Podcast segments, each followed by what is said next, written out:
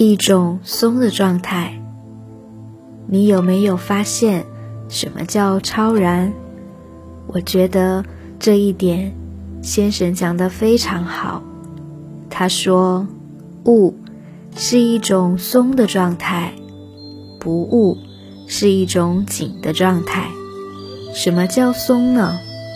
他说，松啊，松就好像一个老人躺在躺椅上，旁边有很多孩子在玩耍。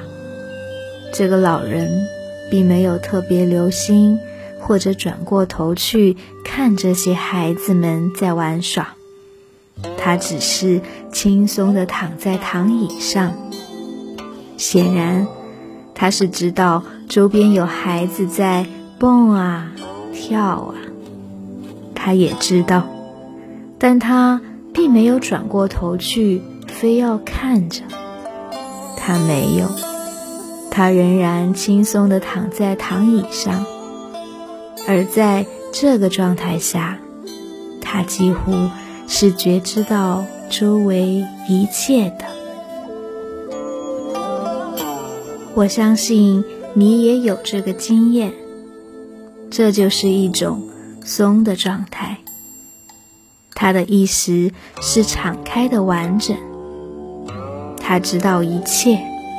但他又不聚焦于任何一点，这就是一种超然的状态。我们能体会到吗？这种躺在躺椅上，轻松地享受周围的阳光，或者轻松地享受夏夜的微风、夏夜的鸟鸣虫叫，这是不是很超然？所以，这种超然你一定经验过，而这种超然你无法把它挪到生活当中，因为失去了外在的宁静，失去了外在的祥和，你很难再找回这种超然感。而一个悟者。他在任何时候都能够找回这个超然。任何时候，每一个片刻，你一旦在超然的点上，你不会被两极吸引，你似乎同时觉知到两极，但又不被任何一极吸引。然后这件事。就发生了戏剧性的变化。当你不被两极吸引的时候，你会发现，这个打你的人，对方，跟这个在烦恼的人，这个在痛苦的人，这个被打的人，这个身体恐惧。身体愤怒的人，这两者好像都和你无关。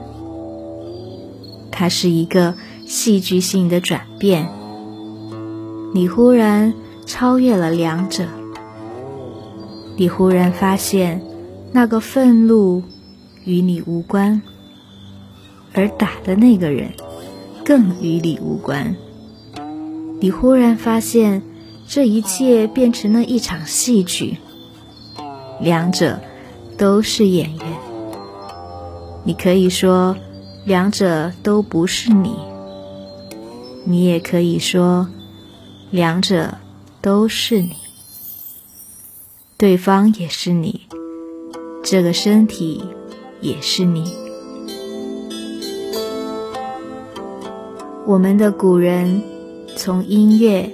从嗅觉，从香道，从味觉里面，甚至从花道里面，都已早就惊艳到物的片刻。艺术家离物非常近的，就一张窗户纸，也许某一天那张纸就被捅破了，因为。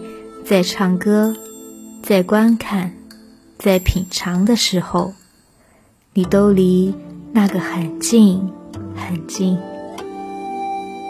物不是一种感觉，它超越感觉。物是所有感官的全部结合。老师曾经讲过，当所有的感官全部打开的时候，就是悟的片刻。有人说过，整个世界是一场梦。你的整个人生是一场戏剧，你在做演员。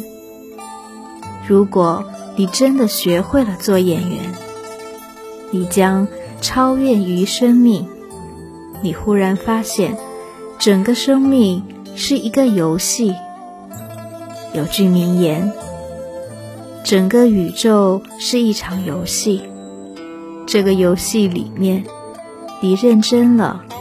你会觉得它很残酷，你不认真，你会觉得它很开心。许多年以前，先生对学生最后的教言是：无论你遇到什么，记住要放松，放松，还是放松。听上去，他并没有讲高深的东西，但他讲的东西其实是最高深的、最终的口诀。